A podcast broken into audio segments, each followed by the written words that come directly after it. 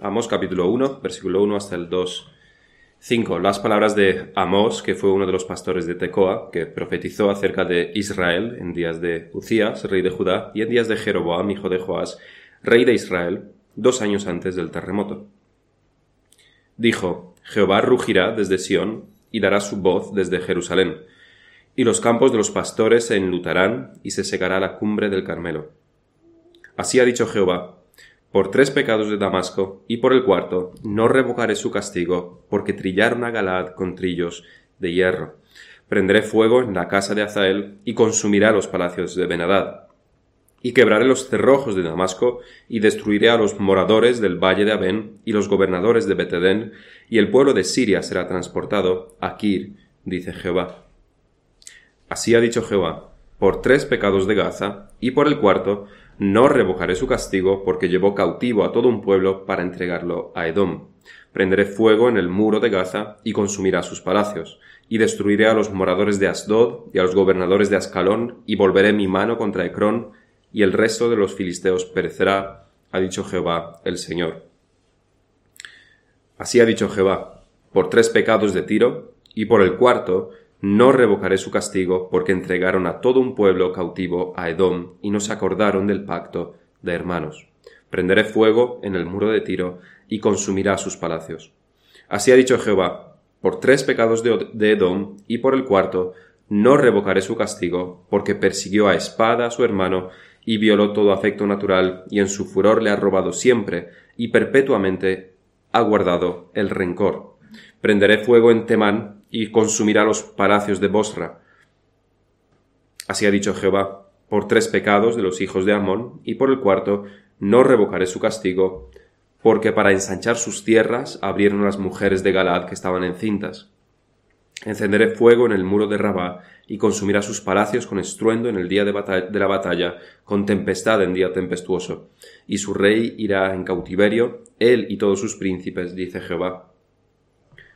Así ha dicho Jehová, por tres pecados de Moab, y por el cuarto, no revocaré su castigo, porque quemó los huesos del rey de Edom hasta calcinarlos. Prenderé fuego en Moab, y consumirá los palacios de Keriot, y morirá Moab con tumulto, con estrépito y sonido de trompeta. Y quitará el juez de en medio de él, y mataré con él a todos sus príncipes, dice Jehová. Así ha dicho Jehová, por tres pecados de Judá, y por el cuarto, no revocaré su castigo, porque menospreciaron la ley de Jehová, y no guardaron sus ordenanzas, y les hicieron errar sus mentiras, en pos de las cuales anduvieron sus padres. Prenderé por tanto fuego en Judá, el cual, consumirá los palacios de Jerusalén. En cierta manera, Amós, el libro de Amós comienza de la misma manera en la que terminó Joel, con un juicio a las naciones. Y los dos tienen una razón por la que empezar y también terminar de esta manera. Pero más allá de eso no nos debe sorprender porque realmente a lo largo de todo el Antiguo Testamento esto del juicio a las naciones es un tema recurrente, lo vemos muchísimas veces. Dios juzga a las naciones. Dios no es la deidad de un pueblo y luego los otros pueblos tienen otras deidades, así que Dios es un Dios regional, no es así.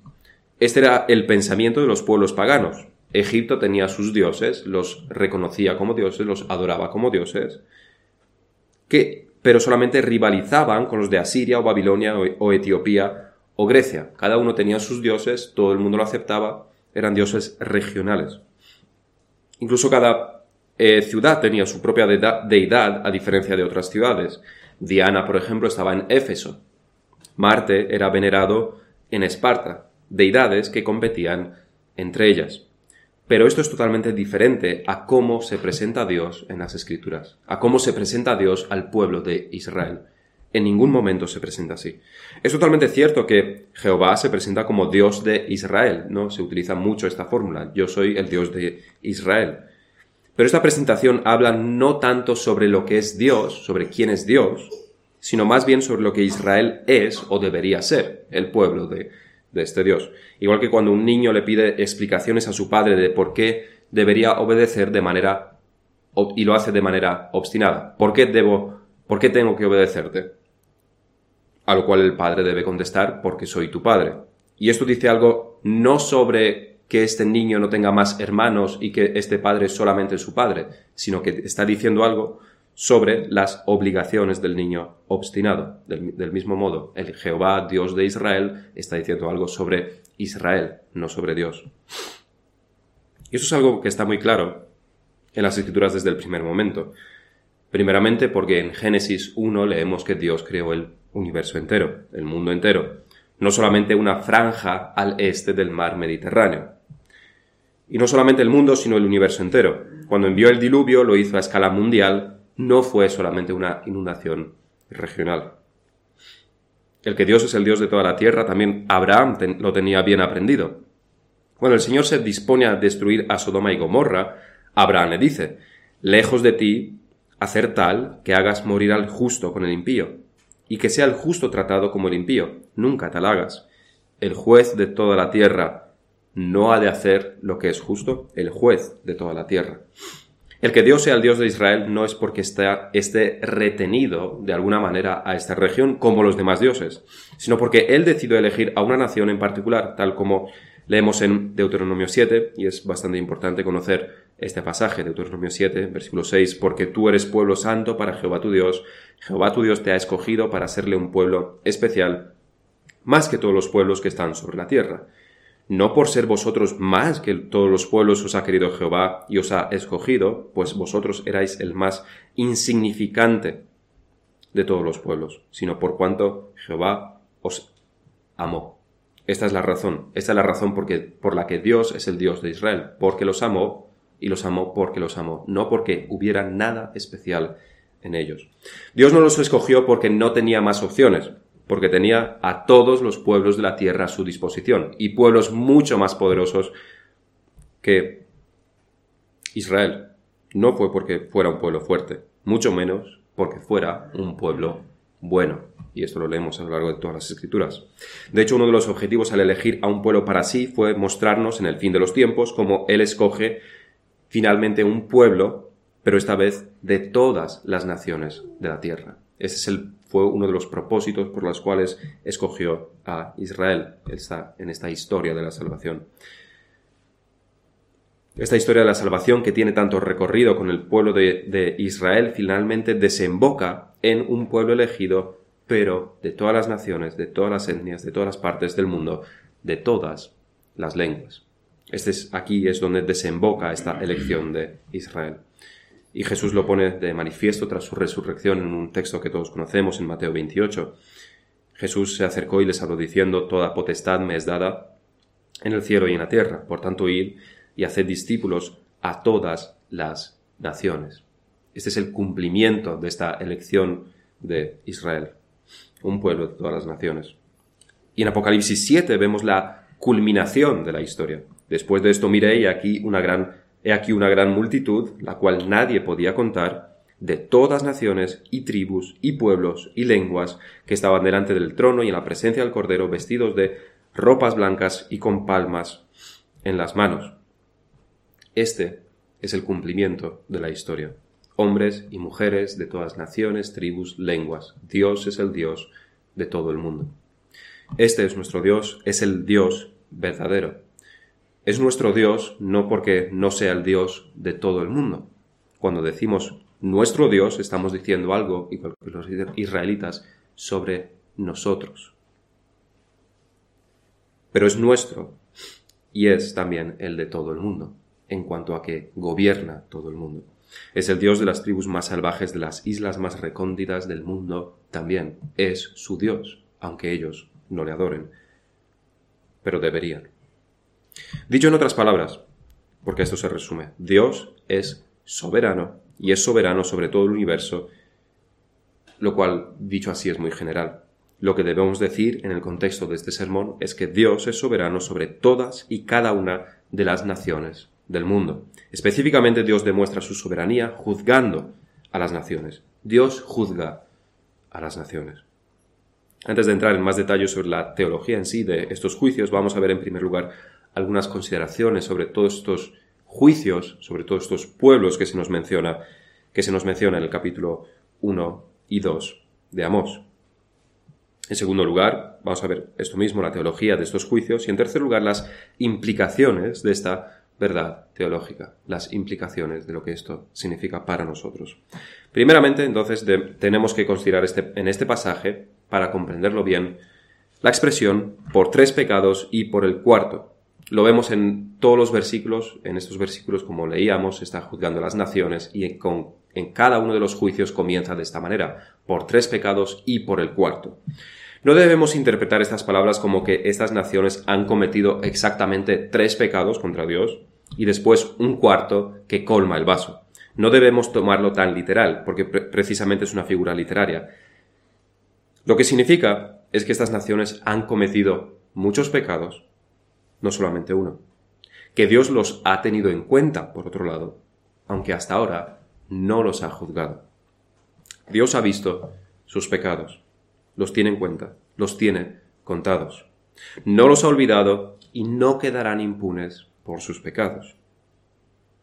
Y aunque tiene, tienen un largo recorrido de pecados, cometidos a lo largo de muchos años y décadas, incluso siglos, como es el caso de Edom, hay ahora uno que supera a todos los demás, y la espada de la justicia caerá sobre estas naciones por este último pecado que colma el vaso.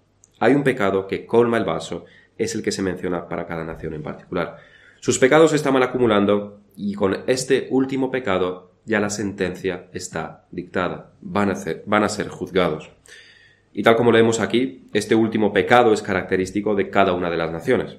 Quizás su largo recorrido de pecados haya sido común en todos. Quizás en todos se haya eh, producido injusticia y haya habido injusticia. En todas, por supuesto, la rebelión contra el único Dios verdadero ha sido patente. En todas la corrupción y el abuso de poder han existido internamente, pero este último pecado es específico de cada una de estas naciones. Y la primera nación mencionada es Siria, cuya capital es Damasco. Y desde luego sería la primera juzgada cuando Asiria la destruiría, la destruirá unas décadas después de esta profecía. Siria era la primera potencia del Medio Oriente en aquellos tiempos, era la nación más poderosa estaba al norte de Israel y era una nación fronteriza con, Israel. En Segunda de Reyes podemos leer unos pocos detalles sobre esta relación de Siria con Israel. Segunda de Reyes, capítulo 13.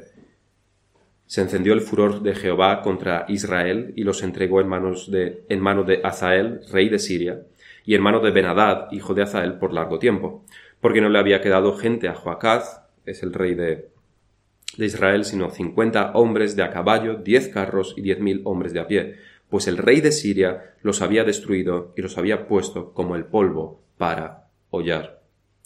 Pero esto realmente viene de más atrás. Azael tenía una estrecha relación con Eliseo, el profeta del Señor, el sucesor de Elías. Y leemos en, el segundo libro de Reyes, capítulo 8, que le consultó, que Azael vino a consultarle a Eliseo para ver si el anterior rey sanaría de su enfermedad. Y leemos en un pasaje que, desde luego, es, eh, debería ser llevado a la gran pantalla, por lo fuerte que es. Dice, y el varón de Dios le miró fijamente, es decir, Eliseo le estuvo mirando fijamente, y estuvo así hasta hacerlo ruborizarse, y luego lloró el varón de Dios. Entonces le dijo Azael, ¿por qué llora mi señor? Y él respondió, porque sé el mal que harás a los hijos de Israel a sus fortalezas pegarás fuego, a sus jóvenes matarás a espada, y estrellarás a sus niños, y abrirás el vientre de sus mujeres que estén encintas. Y Azael dijo, ¿Qué es tu siervo este perro para que haga tan grandes cosas? Y respondió Eliseo, Jehová me ha mostrado que tú serás rey de Siria. Y esto se cumplió. Azael hizo todas estas maldades, y por eso será juzgado. Porque trillaron a Galaad con trillos de hierro arrasó con todo a su paso. Incluso cabe la posibilidad de que eso fuese literal y mataran a los prisioneros de Israel de esa manera tan cruel, trillándolos con trillos de hierro. La segunda de las naciones que se menciona son los filisteos, ciudades eh, reino como Gaza, Asdod, Ascalón o Ecrón, que apuntan, como también se nos dice, que el juicio será sobre toda Filistea, sobre todos los filisteos. Los filisteos estaban al oeste de Israel, o suroeste. Siria al norte, los filisteos al oeste o suroeste. Y hay una larguísima disputa, por supuesto, que todos conocemos entre Israel y los filisteos, y lo vemos sobre todo a partir de los jueces, del libro de jueces. También se les llama, o se llamaban a sí mismos cananitas, lo cual también nos indica que eran de los pueblos que deberían haber sido destruidos con la entrada de Israel en Canaán, hacía mucho tiempo.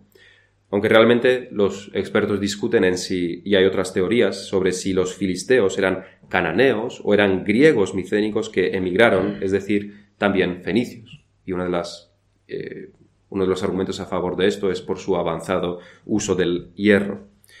Los dioses de los filisteos, que también los conocemos, Baal, Astartea, Dagón, Moloch, también dioses muy conocidos para Israel, demasiado conocidos. ¿Y cuál es su pecado culminante que se menciona aquí? Que llevó cautivo a todo un pueblo, refiriéndose aquí a Israel, para entregarlo a Edom. Niños, mujeres, ancianos, hombres, no hicieron ninguna diferencia y todo era solamente mercancía. Daba igual si eran ancianos o niños o mujeres, jóvenes, hombres. No hicieron ninguna diferencia. Este es su pecado. Al noroeste estaba Tiro, una ciudad reino fenicia que era junto con Sidón la más ilustre de las ciudades fenicias. Se le acusa del mismo pecado que a los filisteos, por la trata de esclavos israelitas, pero en este caso con un agravante. Había un pacto entre David y el rey de Tiro, Hiram, un pacto que hicieron hacía ya dos siglos, que ellos no respetaron al aliarse contra Israel. Tiro pertenecía a esa franja del Mediterráneo con los filisteos, pero situados más al norte. Al sur de Judá estaba Edom, los descendientes de Saúl, y Judá estaba al sur de Israel al mismo tiempo. Edom, los descendientes de Saúl, los cuales desde absolutamente siempre tuvieron un odio irracional hacia Israel y buscaron siempre la manera de atacarlos y de incordiarlos. Nunca atacaron a Israel de nación a nación, pero siempre se aliaron con sus enemigos, con los enemigos de Israel para hacerle más daño, todo el daño que podían. Y ese es el pecado que se menciona. Violó todo afecto natural y en su furor le ha robado siempre y perpetuamente ha guardado el rencor a Israel. Este es el pecado de Edom. Pero su hora, la hora de Edom, también llegaría pronto. Después se nos menciona a los amonitas y a los moabitas, que estaban al este y al sureste de Israel, ambos descendientes de Lot y también bastante agresivos hacia Israel desde siempre. A los amonitas se les juzga por su crueldad hacia los galaditas, que eran las tierras de, eh, de la tribu de Gad y de Rubén, al este del Jordán. Y a Moab se le acusa de quemar los huesos del rey de Edom hasta calcinarlos, probablemente un hecho de humillación extrema a esta nación. Y en último lugar encontramos también el juicio a Judá. En esta ocasión la razón es que no han guardado el pacto de Dios, no han guardado sus mandamientos, han menospreciado la ley de Jehová. Y por tantos detalles que conocemos por los demás profetas y libros históricos. Judá tuvo algunos reyes buenos, justos, a diferencia de Israel. Pero tal como se nos dice en Ezequiel, si Judá Israel fueran dos rameras, la peor, sin duda, es Judá. A todas estas naciones el juicio que les vendrá es presentado con fuego. Sus muros serán prendidos con fuego, sus palacios serán consumidos por el fuego. Morirán, perecerán, serán castigados. Esta temática del fuego solamente es la continuación del comienzo del libro. El rugido del león es una expresión de fiereza, de terror, de una criatura despiadada que no duda en matar. El fuego es la continuación, destructivo, que arrasa todo a su paso y que no se compadece ni siente. Son dos imágenes que intentan retratar la ira de Dios, que es destructiva y es implacable. En segundo lugar, vamos a ver las implicaciones teológicas de este juicio a las naciones. Podemos nombrar tres cosas. Primero, este juicio a las naciones nos muestra que Dios es soberano y por tanto vigila, toma nota y juzga finalmente. Dios juzga a las naciones por sus pecados y aquí, en la tierra. Segundo, que el juicio no es inmediato. Y tercero, que las naciones son juzgadas en base a lo que podríamos llamar la ley natural o la ley de la conciencia. Primero entonces, Dios, lo que esto nos enseña, estos juicios nos enseñan, este pasaje nos enseña, es que Dios es un Dios soberano. y por tanto hay un juicio. Nuestro Dios en ningún momento ha dejado abandonadas a su suerte a las naciones, para que hagan lo que quieran y como quieran. Ni a día de hoy ni en días de Israel. Dios es el juez de toda la tierra, como bien sabía Abraham, y como también se nos repite en numerosos versículos en todas las escrituras. En particular en el libro de los Salmos, la idea de que Dios juzgará a todas las naciones de la tierra es celebrada en muchísimos versículos. Es un motivo de alegría para aquellos que han sufrido la injusticia y que por fin son vengados. Por ejemplo, Salmo 94.2, engrandécete, oh juez de la tierra, da el pago a los soberbios. Salmo 67.4, alégrese y gócense las naciones porque juzgarás los pueblos con equidad y pastorearás las naciones en la tierra. O el Salmo 116 escuchamos, juzgará entre las naciones las llenará de cadáveres, quebrantará las cabezas en muchas tierras. Esta verdad del juicio es solamente un aspecto de la soberanía de Dios, porque Dios es soberano. Una de las maneras de ejercer esta soberanía es mediante los juicios, castigando a las naciones. Otro aspecto de su soberanía es hacer prosperar a las naciones. Solo debemos recordar lo que le pasó a Nabucodonosor. Su reino, desde luego, era grande y fuerte, más poderoso que, las naciones de alrededor. Pero ¿quién se lo dio? ¿Quién le hizo prosperar de esta manera? No lo hizo él mismo, como él afirmó y por lo cual fue castigado. Mucho menos fue fruto del azar, porque es un concepto pagano de aquellas religiones, culturas, que no tienen un Dios soberano. Fue Dios mismo quien le dio todo eso a Nabucodonosor y fue castigado cuando no reconoció la mano de Dios en su prosperidad.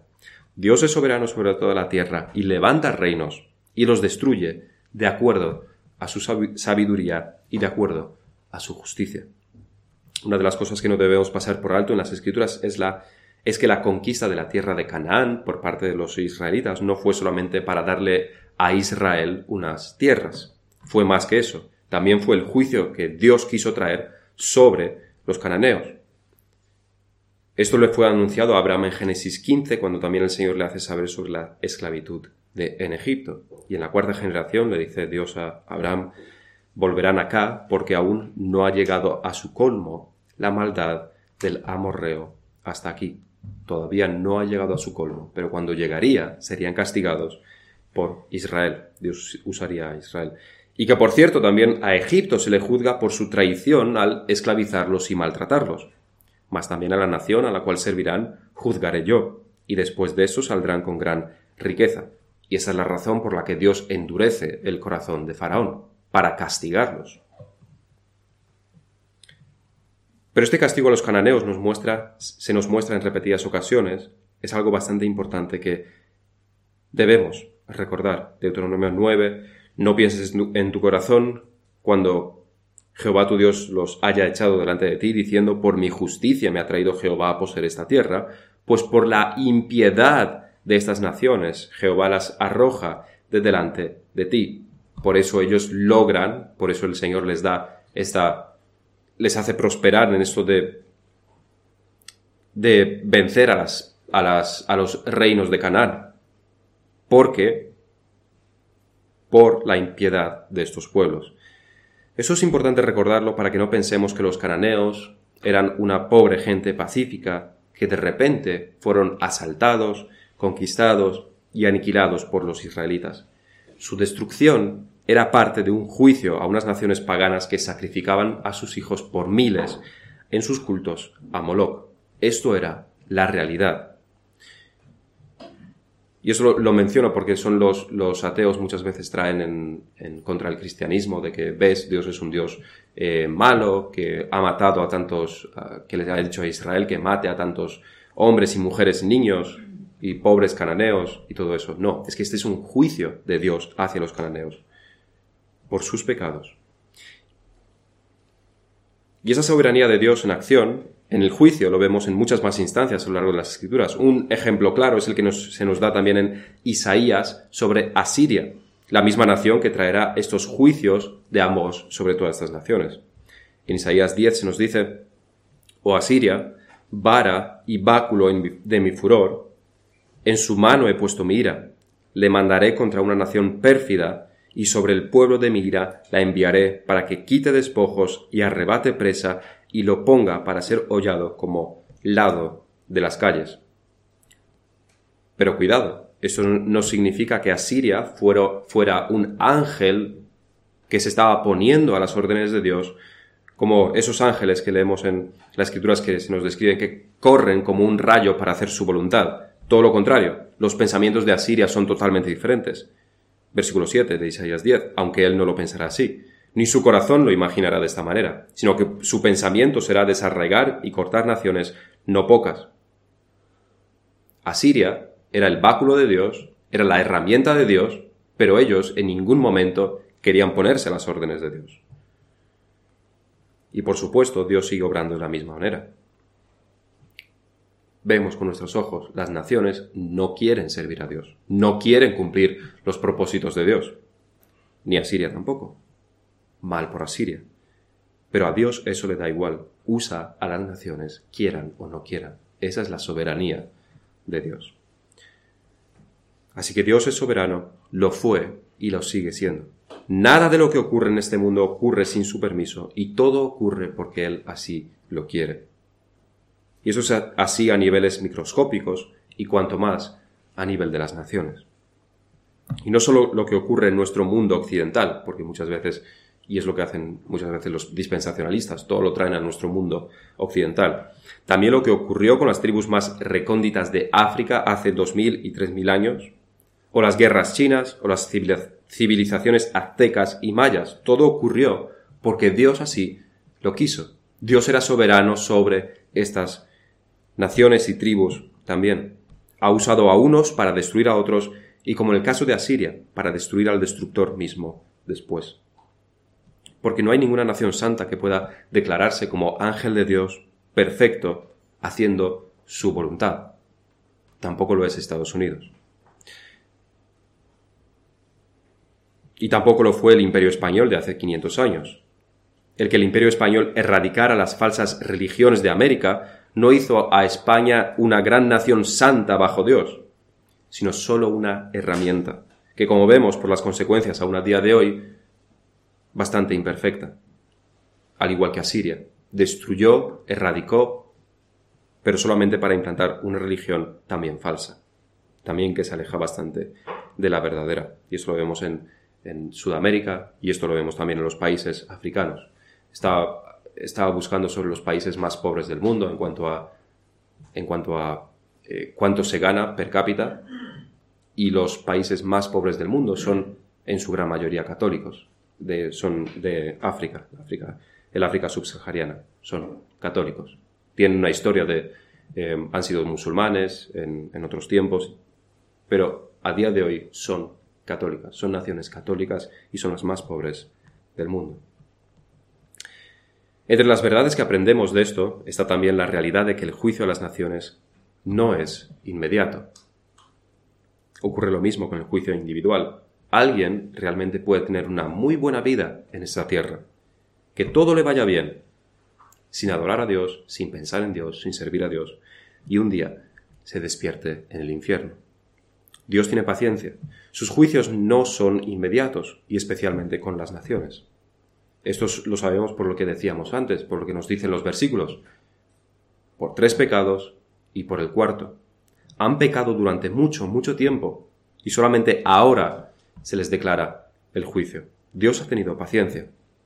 Es lo que también leíamos en Génesis sobre los amorreos. Aún no ha llegado a su colmo la maldad del amorreo hasta aquí. Hay una maldad patente, Dios lo ve, Dios lo conoce, pero Dios espera. Es lo que también ocurrió con Sodoma y Gomorra. Se dice en Génesis. Entonces Jehová le dijo, por cuanto el clamor contra Sodoma y Gomorra se aumenta más y más, y el pecado de ellos se ha agravado en extremo, descenderé ahora y veré si han consumado su obra según el clamor que ha venido hasta mí, y si no, lo sabré. Hay una copa que se llena, un vaso que se colma. Y cuando esto ocurre, ese cuarto pecado, de manera figurativa estamos hablando, el juicio de Dios viene. Así que, si te preguntas de por qué el juicio de Dios no viene ya, lo único que podemos contestar es espera y verás. Espera y verás. Llegará el día en el que Dios reclame la sangre inocente, las injusticias, la corrupción. Y será un día difícil, pero también será un día glorioso. La tercera cosa que podemos aprender de este pasaje son las bases del juicio. Las bases del juicio. ¿Por qué Dios juzga? Por supuesto que de manera genérica podemos decir que todo juicio es consecuencia del pecado. Eso siempre es así. Pero este pasaje nos enseña a ser más específicos. Si comparamos los juicios a las naciones con el juicio a Judá, que lo leíamos en los últimos versículos, el versículo 4 del capítulo 2, vemos una diferencia importante. Dice un comentarista, ninguna de estas naciones había recibido jamás una revelación especial de Dios o su ley. Dios nunca les había enviado profetas. No había ningún Moisés en su pasado histórico. La voz de Dios nunca había sonado en los oídos de sus padres ancestrales. Carecían de una revelación especial, pero no de responsabilidad moral. Les faltaba el conocimiento directo de Dios, pero ese hecho no las eximía de la necesidad de rendir, cuentas a Dios. No tenía la ley escrita en tablas de piedra, pero sí la ley escrita en su conciencia. Y esta es la diferencia. A Judá se le juzga porque menospreciaron la ley de Jehová, pero no así a las naciones, porque ellos no la tenían. Ellos no recibieron los diez mandamientos en tablas de piedra. Ellos no recibieron la ley civil y ceremonial y moral, por lo menos no como Israel. Pero ellos sí tienen una ley natural, la ley de la conciencia, escrita en sus corazones sí sabían lo que estaba bien y lo que estaba mal. Todas las naciones lo saben. Todos los hombres lo saben. Amós, es decir, el Espíritu Santo, no menciona en ningún momento que su pecado fuera no adorar a Dios. Dios no les juzga porque no le estaban adorando a Él y tenían otros ídolos. No por eso les juzga. Es un hecho de eso podemos entender que es un, es un hecho que las naciones no adoren a Dios, entre otras cosas porque no existe algo así en términos absolutos. Hay adoradores verdaderos, pero no hay una nación que pueda adorar a Dios. No existe ese concepto. Fue destruido con la muerte y resurrección y, ascensión del Señor. Hay un pueblo espiritual, no hay una nación bajo Dios, no hay una nación que sea una nación adoradora de Dios. Pero esto al mismo tiempo no quiere decir que no haya una nación que esté más cerca o más lejos de hacer la voluntad de Dios. Todo lo contrario, no existe, no existe la noción, decimos, de un país que adora a Dios, pero desde luego sí existe la noción de un país que hace justicia, que tiene leyes justas y que ayuda, permite el avance del Evangelio. No existe la noción de una nación salva pero sí existen países donde esto, la salvación, que es personal, se promueve. Así como por norma general se intenta apartar a las personas de esta salvación en la gran mayoría de países. Pero volvamos al punto principal. Estas naciones no son juzgadas por no creer en Dios, por no adorar a Dios. Son juzgadas, podríamos decir, en base a la segunda tabla de la ley, en base a las, en base a las relaciones humanas. Se denuncia, por ejemplo, la, barbarie de Azael, rey de Siria, como había profetizado Eliseo. Se denuncia que los filisteos esclavizaron a personas sin hacer distinción de sexo ni de edad, sino que los vendieron sin importarle, sin importarles nada más que su propia ganancia. Los trataron como a meros objetos. Tiro incumplió el pacto hecho siglos antes entre Hiram y David, Edom arremetió contra su hermano siempre que pudo de manera traicionera y cobarde. Amón, por pura ambición, cometió atrocidades igual que Azael, matando a mujeres embarazadas, y precisamente para acabar con el fruto del vientre. Y Moab, su pecado es que quemó los huesos del rey de Edom, que fue un acto de humillación por el deseo de humillar. Así que por estas cosas, por este ir en contra del afecto natural, del sentido común, de aquello que es considerado como bueno y justo en todas las naciones, porque así Dios lo ha dispuesto en los corazones de todos los hombres. Por eso son juzgados. Por la barbarie, por la falta de misericordia, por la humillación, por lo despiadadas que han sido, por las cosas horrendas que han hecho.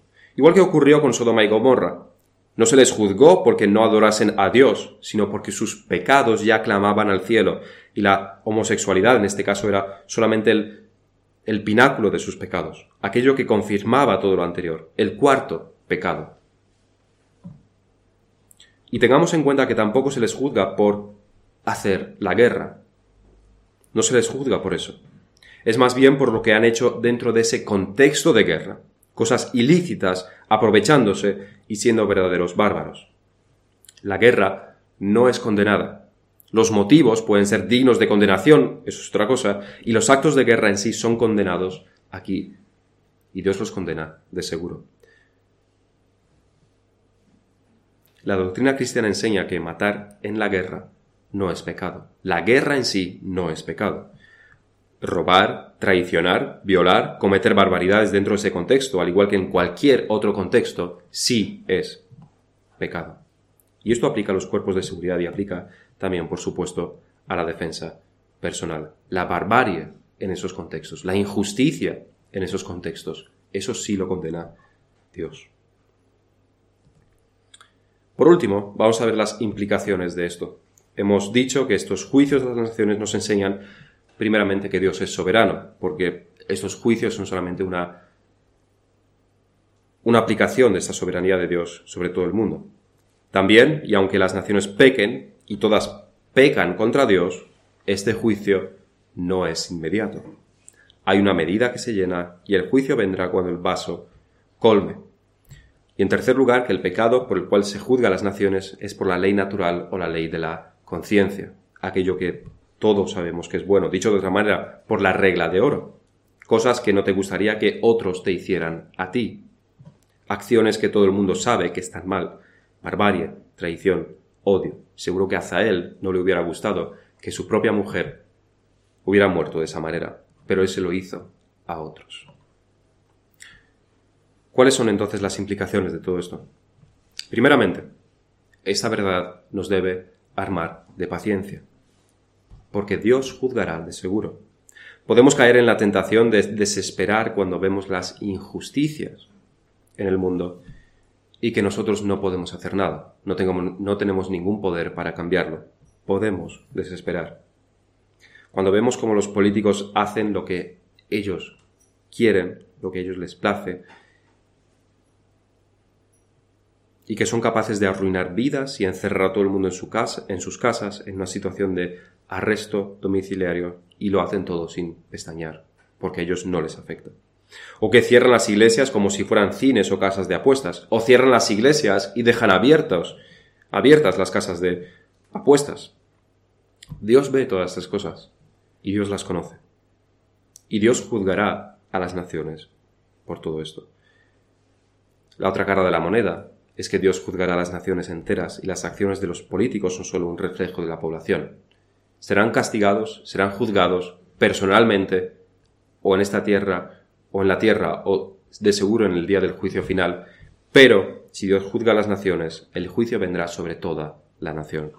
Pero podemos ir más lejos. Podemos ver, por ejemplo, a China maltratando a los cristianos, cerrando sus iglesias, encerrando a los pastores, prohibiendo los cultos. Y a otros muchos países musulmanes haciendo lo mismo. Dios juzgará. Hemos visto en estos juicios de Filistea, de Tiro, de Edom, casi siempre se les juzga porque han atentado contra Israel, el pueblo de Dios. Dios tiene muy presente el sufrimiento de su pueblo y castigará, sin duda, todo esto. Pero al mismo tiempo no se reduce solamente a esto. Juzgará toda injusticia, sea contra su pueblo o sea contra otro. Es un agravante que sea contra el pueblo de Dios. Así que paciencia, en primer lugar, porque Dios juzgará y lo hará en su tiempo. Paz, en segundo lugar. Sea que los juicios sean ahora o más tarde, debemos saber que Dios tiene el control sobre el mundo entero. Todo ocurre de acuerdo con su voluntad secreta. Muchas veces, es cierto, injusticias. Pero incluso entonces tenemos la certeza de que Dios juzgará. Debemos tener paz, y esto no quiere decir que no hagamos nada sabiendo que Dios es soberano.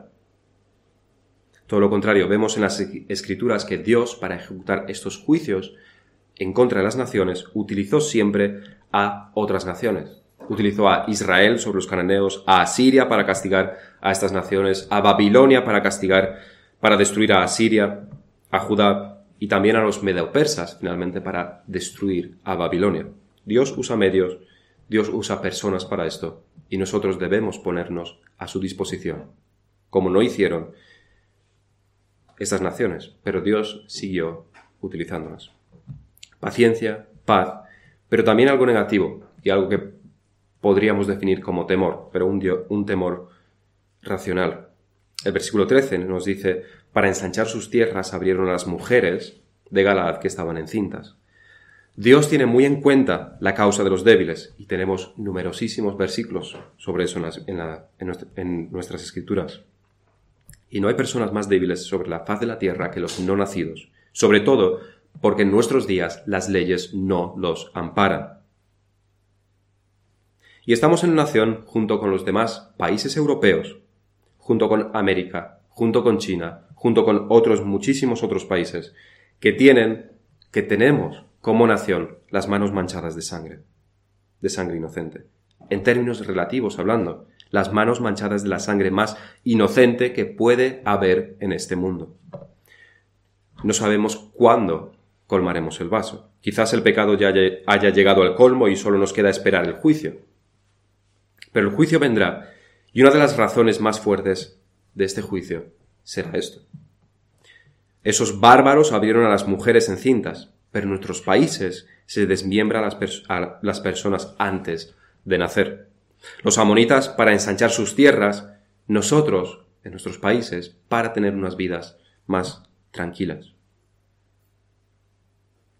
Dios requerirá la sangre de cada uno de estos inocentes, personalmente, por un lado, en el día del juicio, pero estemos seguros de que también de estas naciones que tienen estas leyes injustas.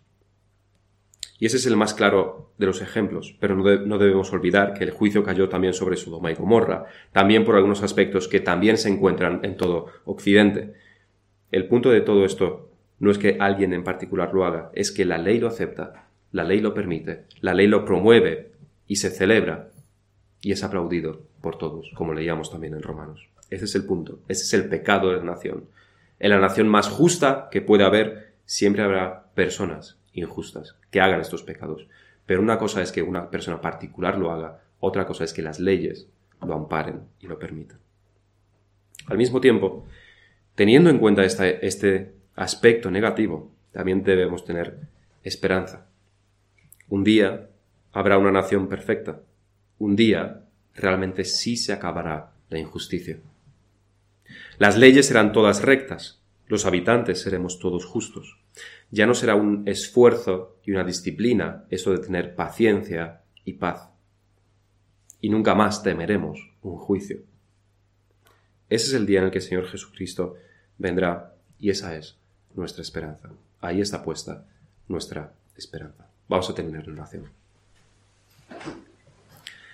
Padre nuestro que estás en los cielos, te queremos dar las gracias porque tú nos muestras estas verdades en tus escrituras, porque vemos como tú eres un Dios soberano, que tiene en cuenta los pecados de las naciones.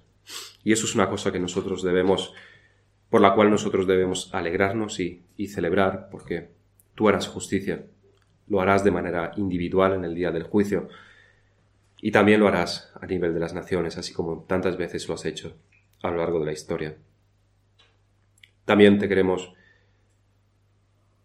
pedir a ti que tú nos ayudes a que tengamos este, esta paz y esta paciencia y esta esperanza, a que también en medio de tus juicios, cuando vengan sobre nuestro país, sobre los países de Occidente y otros muchos países también, a que también en esos momentos tengamos paz sabiendo que tú siempre obras para el bien de tu pueblo. Te queremos pedir que tú nos ayudes a cumplir tu voluntad, a que erradiquemos también de nosotros mismos, personalmente, a nivel individual, aquello que es injusto, aquellas actitudes erróneas, rencor, odio, la humillación que vemos en estas, en, estos, en estas naciones y que también están en nuestros propios corazones. Te pedimos que tú nos ayudes a luchar contra esto y a que te podamos adorar a ti de manera humilde, con un corazón puro, con un corazón sincero. Te pedimos esto en el nombre del Señor Jesús. Amén.